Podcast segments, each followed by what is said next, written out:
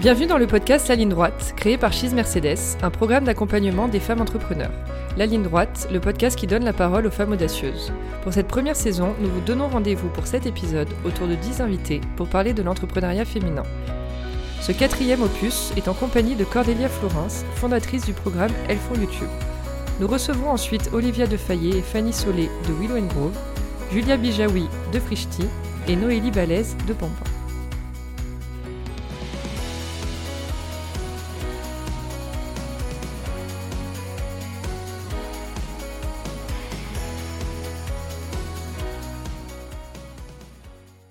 Bienvenue dans ce nouvel épisode de La Ligne Droite, le podcast créé par Chise Mercedes France. Aujourd'hui, nous recevons Cordélia Florence, la fondatrice du projet Elles font YouTube. Bonjour Cordélia. Bonjour. Et merci d'être avec nous. Bah, merci à toi de me recevoir, je suis très contente d'être là. Est-ce que tu peux, pour commencer, nous parler de ton parcours, s'il te plaît? Alors mon parcours, euh, il a toujours été un peu hybride dans le sens où euh, il a toujours euh, mélangé le juridique et l'artistique. déjà dès mes études, j'étudiais le droit et je faisais une école d'expertise d'art en même temps parce que c'était deux sujets qui me passionnent, la justice et la création.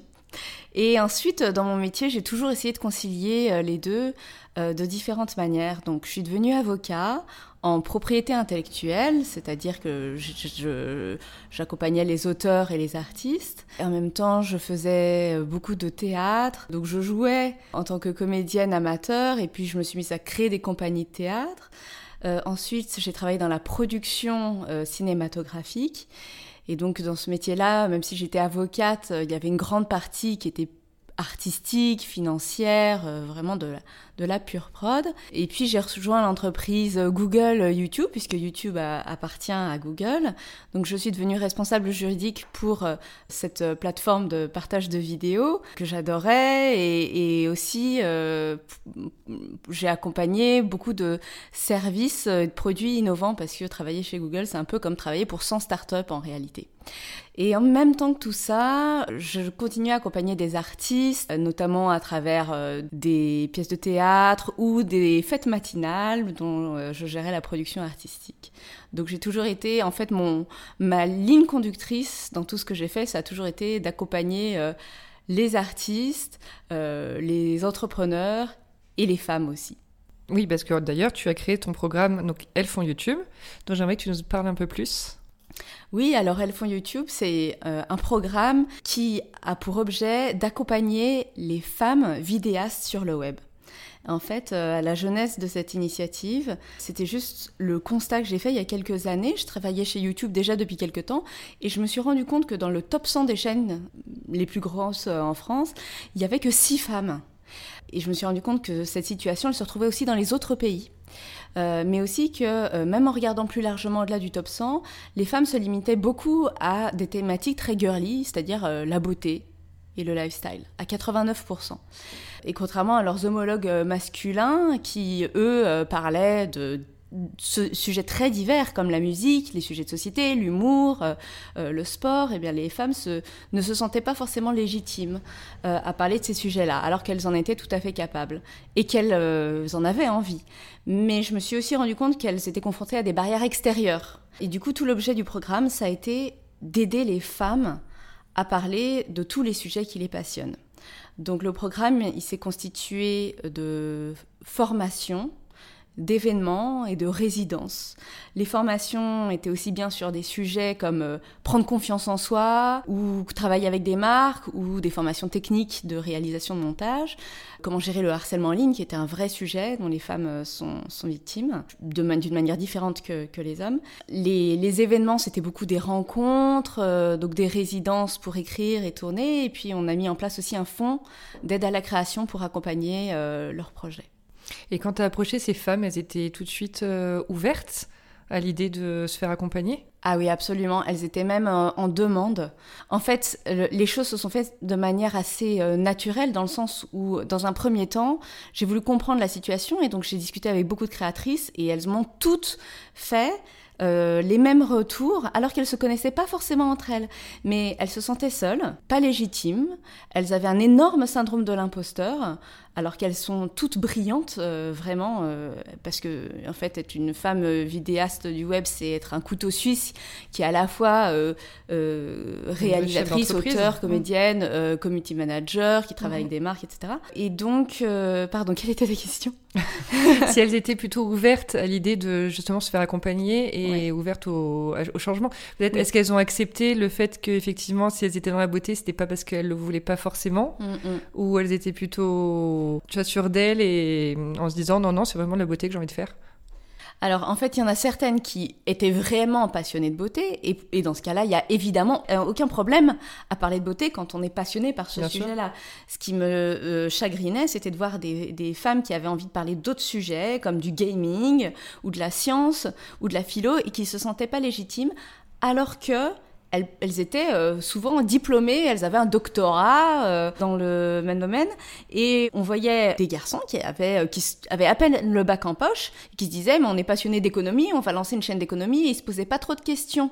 Et en fait, ils avaient raison ils avaient raison parce qu'à partir du moment où tu es passionné par un sujet et où tu fais ton travail de manière sérieuse, eh bien tu es tout à fait en capacité de pouvoir en parler. Ouais. Et alors justement, ce syndrome de l'imposteur, on va en parler bien, en, bien en détail dans cet épisode. Euh, c'est un sujet qui touche beaucoup de femmes. On va aussi parler d'équilibre de vie, puisque mm. toi, tu es maman d'une petite fille de 3 ans et tu as un deuxième enfant actuellement. Tu as rencontré Olivia et Fanny, les cofondatrices de Willow Grove.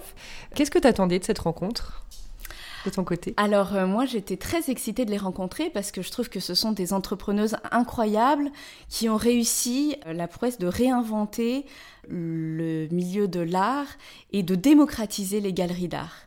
Et c'est quelque chose de génial euh, dont on se dit mais pourquoi ça n'existait pas plus tôt? Et quand on se dit ça généralement d'un projet entrepreneurial, c'est que c'était une bonne idée. Et puis j'avais des affinités euh, avec le milieu, euh, le domaine artistique par mon parcours, par mes études.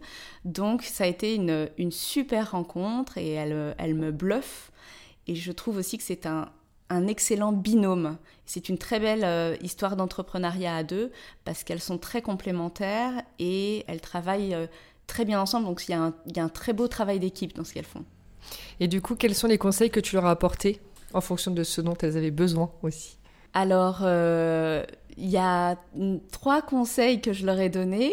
le premier, elles ont adoré apparemment, c'est apprendre à torcher apprendre à torcher. J'adore. Euh, parce que... C'est bien dit, tu vois, il faut, faut, savoir dire les choses euh, Voilà, il faut être cash. Voilà. Et surtout, et il faut apprendre à, à bâcler, à pas être tout le temps minutieux, dans le détail. il faut sortir du micro pour aller vers le macro.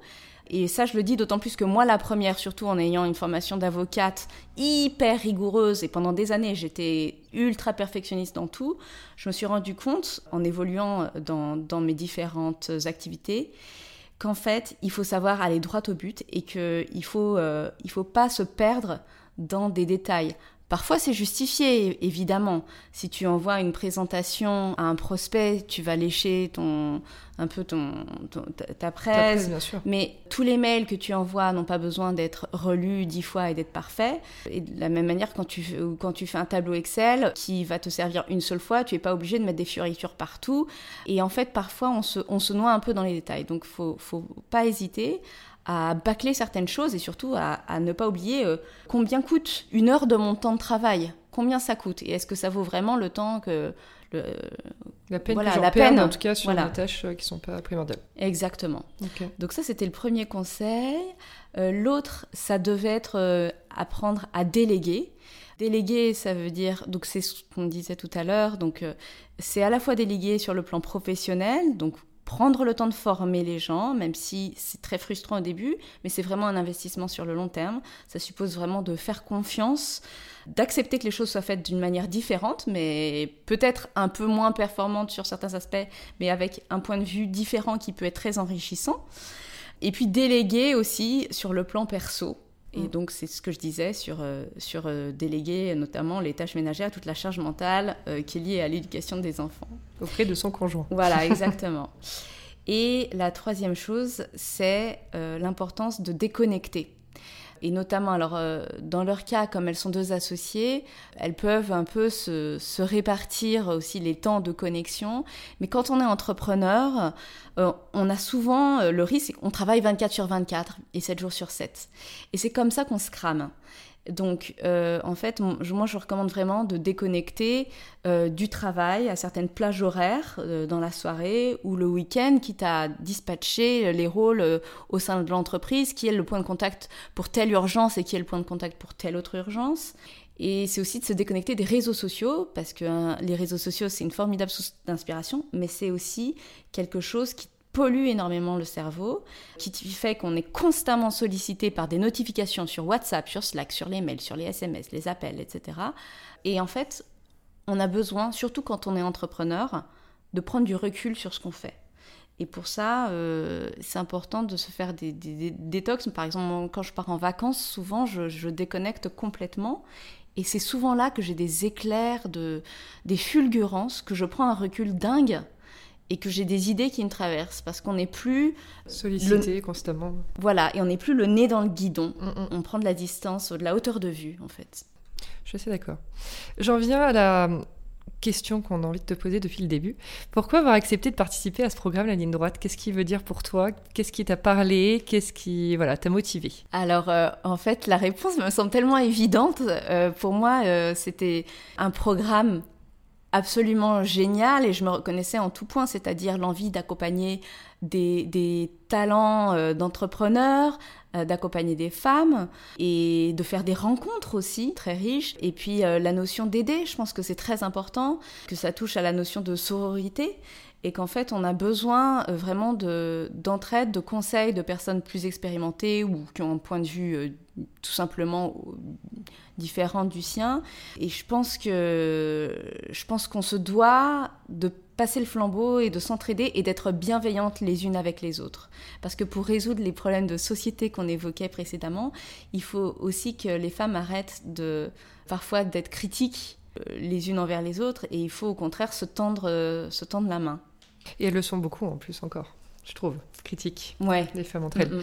Aujourd'hui, donc, tu as, plusieurs postes à responsabilité, qui plus est sur les réseaux sociaux. Comment tu arrives à gérer cette euh, barrière entre la vie privée et la vie professionnelle? Alors, en fait, moi, j'ai toujours été quelqu'un de très actif et pendant longtemps, ça a été un tabou.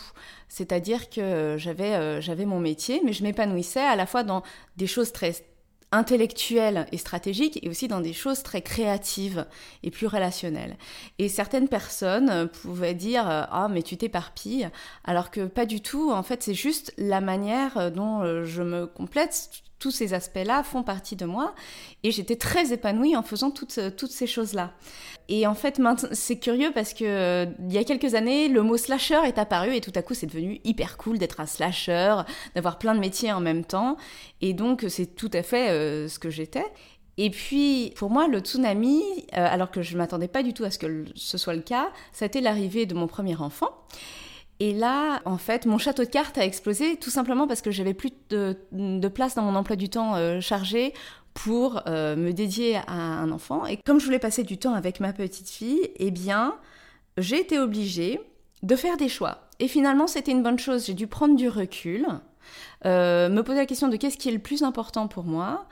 Et en fait, j'ai aussi pris la décision de, lever le pied sur mon travail et de prendre un congé de, mon poste. C'était une décision qui était difficile, mais en fait c'était pour le mieux parce que ça m'a permis de me recentrer sur certaines activités et, aujourd'hui je passe du temps avec mes proches euh, mais je me consacre aussi à des choses qui me tiennent beaucoup à cœur, comme euh, mentorer des entrepreneurs, accompagner des artistes dans leurs projets. Et je sais que c'est une parenthèse, c'est juste une, étape de ma vie euh, avant autre chose. Oui. Et du coup, qu'est-ce que tu as pu mettre en place comme résolution ou nouvelle organisation pour faire en sorte d'avoir plus de temps aussi pour ta fille ou ton rôle de maman? Alors, dans l'organisation, moi, il y a une chose qui me semble évidente. Ce qui me surprend, c'est que j'ai l'impression que peu de femmes le font, c'est que moi, je répartis les tâches chez moi à 50-50. Et, quand bien même euh, mon mec a un poste entre guillemets important, mais toutes les nanas se disent Ah, mais mon mec a un poste plus important, donc c'est normal que ce soit moi qui gère à la maison. Oui, bah ça, c'est le meilleur moyen de se tirer une balle dans le pied et de jamais évoluer parce qu'en fait, ça va être un cercle vicieux. Plus euh, ton conjoint va avoir un poste important, plus tu vas te dire ça et en fait, euh, et moins tu vas t'épanouir dans ta carrière. Alors, ça aussi, pas de problème si c'est un choix qui vraiment lié à une motivation profonde. Mais ce que je trouve euh, dérangeant, c'est quand je vois des femmes qui ont des vrais projets professionnels, qui, les tiennent, qui leur tiennent vraiment à cœur, et qui se retrouvent, en sortant du travail et en étant chez elles le soir, à devoir tout gérer. Et ça, euh, on va pas se mentir, c'est ingérable, c'est impossible. Mm. Et c'est la, c'est vraiment la route vers euh, le burn-out euh, ou vers l'échec euh, de d'au moins un des projets. Donc je pense qu'une chose qui est assez évidente, c'est de tout se, de se dispatcher. Et je, je suis assez reconnaissante à la, à la bosse de mon mari parce que c'est elle qui m'a dit ça, qui m'a dit mais attends, ne te dis pas que le poste de ton mari est plus important que le tien parce que en fait tu vas pas t'épanouir dans ta carrière si tu te dis ça. Et elle avait complètement raison. Donc maintenant, je repartage ce conseil mm. à tout le monde. Mais c'est vrai que c'est quelque chose qu'on retrouve quand même souvent chez les femmes. Elles ont du mal à déléguer. Du coup, on parle aussi de charge mentale parce qu'il faut être un peu parfaite sur tous les fronts, ce qui est impossible. Ou alors un temps, mais tu ne tiens pas sur la longueur. Donc c'est un vrai sujet. Mm, absolument. Et j'ajouterais aussi, pour répondre à ta question, je, délègue beaucoup. Alors je délègue dans le travail, et ça, ça comme tu le dis, ça s'apprend de déléguer. Il faut apprendre à faire confiance, à former quelqu'un, à ce que les choses soient moins bien faites dans un premier temps, ou du moins différemment. Il faut savoir lâcher prise, et puis il faut aussi déléguer euh, sur les sujets perso. Et ça, ça passe par euh, le conjoint. Euh, moi, j'ai une belle-mère formidable, et j'ai aussi recours à des babysitters. Enfin, voilà, il faut, il faut arriver à, lâcher prise et à pas tout faire soi-même. On constate aussi que le syndrome de l'imposteur, c'est un sujet qui est relativement féminin. Tu nous le disais en plus par rapport à ton, parcours. C'est notamment une des raisons qui t'a donc incité à créer Elles YouTube. Comment t'expliques ça? Comment t'expliques que ce soit plus les femmes que les hommes qui soient touchés par ce syndrome? Alors en fait, en réalité, les études euh, plus récentes montrent que les hommes aussi sont assez touchés par ce syndrome, mais qu'ils l'expriment de manière différente. Je pense que c'est un concours de, circonstances. Je pense que déjà, il y a le syndrome de la good girl, qu'on a beaucoup, mais parce que les, filles sont conditionnées euh, par ça, c'est-à-dire qu'on est un peu formaté dès le plus jeune âge à être tu dois être gentil, tu dois être sage, alors que les garçons, on les, on les conditionne plutôt à être euh, performants. Et ça, ça a des conséquences dans le monde professionnel. Parce qu'une une fille va souvent, pas toujours, mais souvent, être euh, celle qui reste le plus tard au travail, être très besogneuse, accepter de faire les tâches plus ingrates ou moins glamour, euh, moins stratégiques que euh, ses homologues masculins rechignent à faire. elle va mettre la, la, main à la pâte et puis elle va être bien, bien sérieuse, bien appliquée, bien besogneuse. Et euh, le problème de ça, c'est que bah, souvent, elle va pas évoluer parce que finalement, ça arrange tout le monde mm. d'avoir une bonne ouvrière qui est bien discrète, etc. Donc je pense qu'il y a, y a un peu de ça. Il y a aussi euh, le fait qu'il y a une absence de rôle modèle et c'est pour ça que le mentorat est si important. Je pense que quand on voit pas une femme à un certain poste ou quand, par exemple, on est issu d'une minorité, quelle qu'elle soit, et qu'on on, connaît personne issu de la même minorité euh, dans, dans, une certaine situation, on se dit juste que c'est impossible, que ça ne nous est pas euh, permis. Et enfin, euh, je pense qu'une autre raison, c'est aussi ce que renvoie euh, la société. Je prends un exemple. Il y a une, une youtubeuse science, euh, euh, qui, est des sciences astronomiques, qui est très talentueuse, qui s'appelle Florence Porcel, qui me racontait que, en fait, elle, quand elle poste une vidéo sur un sujet donné, elle va avoir beaucoup de commentaires qui vont non seulement critiquer son physique, euh, de manière extrêmement virulente, mais aussi euh, qui vont remettre en cause ses propos sur le plan scientifique. Alors que ses homologues masculins vont avoir la même affirmation, ils seront beaucoup moins remis en question. Euh, donc je pense qu'il y a un vrai sujet de société à résoudre, c'est-à-dire qu'on a tous une perception, et je pense que homme ou femme, on peut avoir un certain biais cognitif qui fait qu'on va accorder plus de crédit à ce que dit un homme que ce que dit une femme. Oui, sur le mm. principe qu'il y a des femmes qui sont pas faites pour faire certains métiers, que les hommes si. Exactement. Mm. Exactement. Du coup, on t'es très engagé pour la cause féminine, on l'a compris. Encore plus en évoluant dans l'univers, encore une fois, des réseaux sociaux, parce que, voilà, comme tu disais, il y a beaucoup, il y a, du bashing, euh, il y a beaucoup de critiques, et surtout physique. Et du coup, ça permet de, libérer la parole des femmes, j'imagine tout ça, tout ce que toi tu mets en place. Oui, c'est un peu, euh, c'est un peu mon, objectif. ouais, ouais, oui. Et d'ailleurs, le mot empowerment, et tu nous as dit tout à l'heure en off, empowerment en français. Ouais. J'adore, je l'avais jamais entendu avant. Qu'est-ce que tu en penses de ce mot? Parce qu'il est très à la mode depuis quelques temps. Absolument. Eh bien, oui, je dis empouvoirment parce que je m'étonne que ce mot empowerment n'est pas son équivalent dans la langue française. Mais c'est comme souvent dans la langue anglaise, il y a beaucoup de mots qui n'existent pas dans la nôtre. Le mot empouvoirment, je crois qu'il il est né de, du média mademoiselle.com euh, initialement. Mais j'aime beaucoup cette notion-là parce que dans ce terme, il y a le mot pouvoir. Et l'idée, elle n'est pas que les femmes prennent le pouvoir sur les hommes, mais elle est de donner le pouvoir, la capacité de faire quelque chose. Je voudrais que les femmes puissent réaliser leurs rêves, qu'elles puissent s'exprimer sur les sujets qui les passionnent, qu'elles puissent se sentir légitimes. Et il y a cette notion de, de capacité et d'action dans pouvoir et dans empouvoirment. Qui te plaît Ouais, qui me plaît beaucoup. Et c'est pas utilisé à outrance, tu trouves, aujourd'hui? Si peut-être. Mm. Mais le problème, c'est c'est que tout ce qui même tous les mots qui touchent au féminisme, ils sont très tabous en France. Mm. Tout de suite, ils prennent une, connotation négative. Oui. D'ailleurs, c'est quoi le, le, féminisme pour toi aujourd'hui?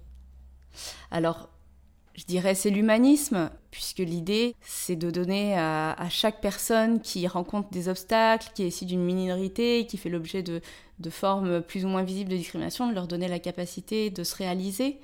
Et en fait, pour moi, euh, il y a plein d'hommes euh, qui, pourraient être féministes. D'ailleurs, il y en a plein qui le sont en réalité.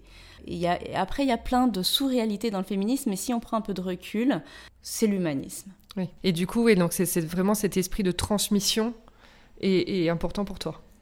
Oui, absolument, absolument. Et je pense que la transmission, ça passe euh, par euh, euh, il y a, le, il y a les notions de mentorat et de, sponsoring aussi, c'est-à-dire que je pense qu'on a toutes besoin de mentors et de sponsors. Euh, c'est-à-dire des, des, mentors, c'est des personnes plus expérimentées qui vont nous conseiller, nous coacher, et ça peut se faire de manière très formelle comme très informelle. Et des sponsors, c'est des personnes qui vont parler en bien de vous, vous recommander, vous aider dans vos projets. Et moi, je, je, me nourris beaucoup de ça, de certains collectifs féminins euh, dont je fais partie, et d'autres euh, femmes très talentueuses avec qui j'échange, euh, qui, font, qui sont des amies. Et on, se, on s'entraide énormément par des conseils, par des mises en relation, par, par, oui, par des tas de choses. C'est très mm. précieux. Et même de l'aide, parfois, l'écoute simplement. Oui, absolument. C'est hyper important. On parlait transmission. Qu'est-ce que du coup tu insuffles toi à ta fille? Bien, euh, j'essaye de lui donner confiance en elle et de faire en sorte qu'elle croit en elle. Et ça passe par plein de choses, euh, surtout vu son jeune âge, notamment euh, par le fait que je vois que j'ai des, j'ai des amis qui éduquent leurs enfants de manière hyper genrée. C'est les filles en rose, les garçons en bleu, avec des jouets hyper genrés. Et moi, je suis pas du tout dans ces délires-là. Alors si, euh, si ma fille veut faire de la danse classique, il n'y a pas de problème. Mais si elle veut faire du foot, il n'y aura pas de problème non plus. Et, euh, je pense que la confiance en soi, ça passe aussi par euh, des choses comme se responsabiliser. Je ne suis pas à fond dans l'éducation positive, mais je pense qu'une chose qui est importante et qui distingue peut-être l'éducation qu'on donne aujourd'hui de celle que notre génération a pu recevoir, c'est qu'il il faut allier la bienveillance à la sévérité. Et moi, quand je la punis, puisqu'il le faut parfois, mmh. eh bien, je lui explique que c'est pas elle qui est mauvaise, c'est le comportement. Et je pense que c'est très important parce que ça peut être très descripteur pour la confiance en soi d'un enfant de lui dire tu es méchant, tu es vilaine, etc. Et moi, je lui dis plus c'est ce comportement n'est pas bien, mais je, je fais en sorte de créer toujours un climat de sécurité affective. Est-ce que tu as déjà senti, en tant que femme, vraiment avec ton expérience toi personnelle, que tu avais besoin de t'affirmer davantage ou de travailler ou de te donner plus parce que justement tu étais une femme? Ouais, absolument. Et d'ailleurs, euh, comme m'avait dit une formatrice, Mais c'est pas si grave parce que nous, les femmes, on sait faire ça, on sait travailler plus que les hommes.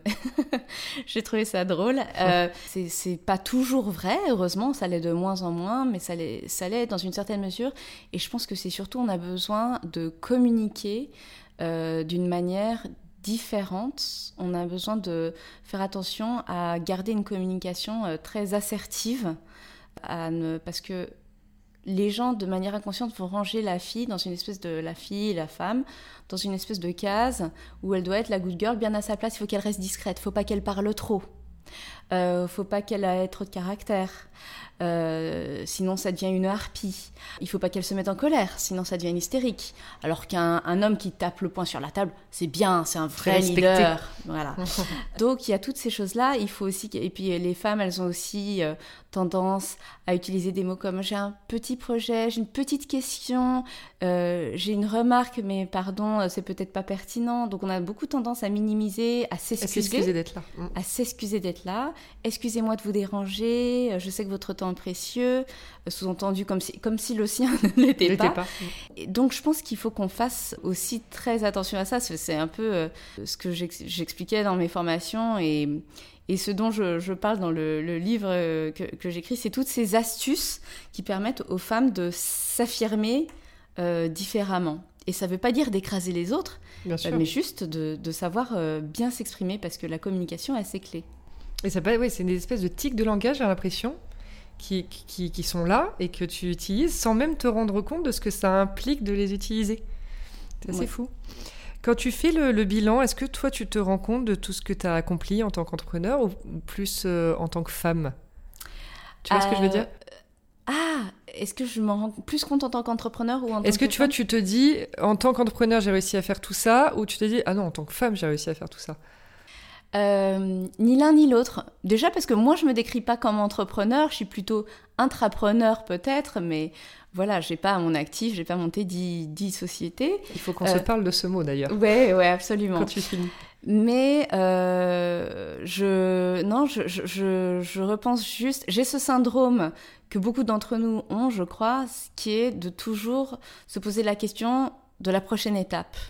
Et en fait, je pense que ce qui est important, c'est de se poser de regarder ce qu'on a déjà accompli et de profiter d'être dans le moment présent. Il y a d'ailleurs un livre qui s'appelle Le pouvoir du moment présent que je recommande euh, à tout le monde.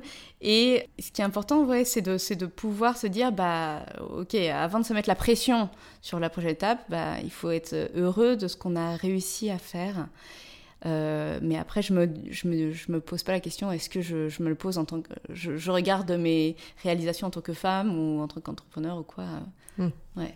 Quand tu nous, tu nous parlais de, du terme intrapreneur, raconte-nous un peu ce que ça veut dire?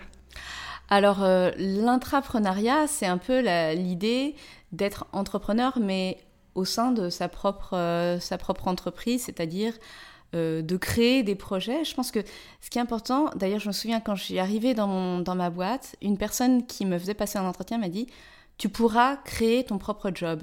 Et il avait raison. Et c'est vrai que moi, euh, j'ai toujours un peu réinventé euh, ce que je faisais. C'est comme ça qu'est né Alphon YouTube. C'était pas du tout mon boulot initial, mais c'est né d'un concours de circonstances de quelqu'un qui m'a proposé un job que j'ai décliné, mais je me suis dit, ouais, je vais quand même vous aider. Et puis j'ai eu une idée, et puis je l'ai développée. Alors certes, en fait, il faut être prêt, quand on est intrapreneur, à travailler beaucoup. faut pas se mentir. Parce que, en fait, ça fait, ça fait deux jobs euh, les dents, mais en même temps, ça peut, c'est extrêmement enrichissant. Et je pense à toutes les, les personnes euh, qui montent des projets pour accompagner les femmes dans leur entreprise ou qui se lancent dans des initiatives en RSE, c'est de l'intrapreneuriat, ça. Et je trouve que c'est une très belle manière de garder l'intérêt de son travail quand on aime son travail et en même temps de développer quelque chose à côté qui nous complète et qui donne du sens à notre vie. Mmh. C'est une notion hyper, euh, hyper intéressante. Si tu avais un conseil, mais un seul, à donner aux femmes qui nous écoutent, ça serait quoi? N'ayez pas de regrets sur votre lit de mort. La vie est trop courte pour qu'on vive la vie de quelqu'un d'autre. Donc si vous avez des passions, des envies, euh, vivez-les pleinement. Foncez. Ouais. si tu avais un mantra qui te suit chaque jour à nous donner, ça serait quoi? Je pense que ce serait do what you can't. Parce que euh, moi j'ai un gros syndrome de l'imposture, mais je l'assume complètement.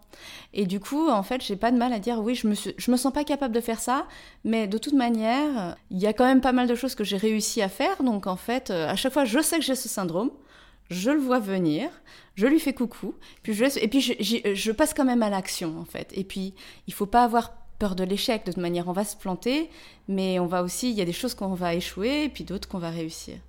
Et du coup, ça serait quoi tes conseils aujourd'hui pour euh, combattre ce syndrome de l'imposteur? euh, Qu'est-ce que tu as mis en place, toi, de ton côté, en tout cas? Même si tu dis que tu l'as encore, mais peut-être à euh, moins de mesure. Alors, alors, il y a plusieurs astuces. L'une, c'est de se raccrocher à des réussites passées. Ça peut être un exploit sportif ou avoir réussi un examen scolaire qu'on pensait pas avoir, pas avoir. Et je me raccroche à ça, à quelque chose dont je me dis, je pensais pas l'avoir et j'ai réussi. L'autre chose que je me dis souvent, c'est je me dis, quel est le pire qui pourrait arriver quand on a ces petites voix dans la tête qui nous font très peur et qui nous paralysent? Je dis, mais c'est quoi le pire qui pourrait m'arriver? C'est que la personne ne me réponde pas? C'est qu'elle me dise non? Bon, bah, C'est pas grave, en fait. Euh, par contre, sur un malentendu, ça peut toujours marcher. Et, ça, euh, c'est tout ce qui compte. C'est pas grave d'avoir 99 échecs. Il suffit que, que ça ait mordu une fois. Mm, c'est vrai. Merci beaucoup Cordélia pour cet épisode et pour tous tes conseils. Bah, merci beaucoup à toi Julia. Et puis à très vite.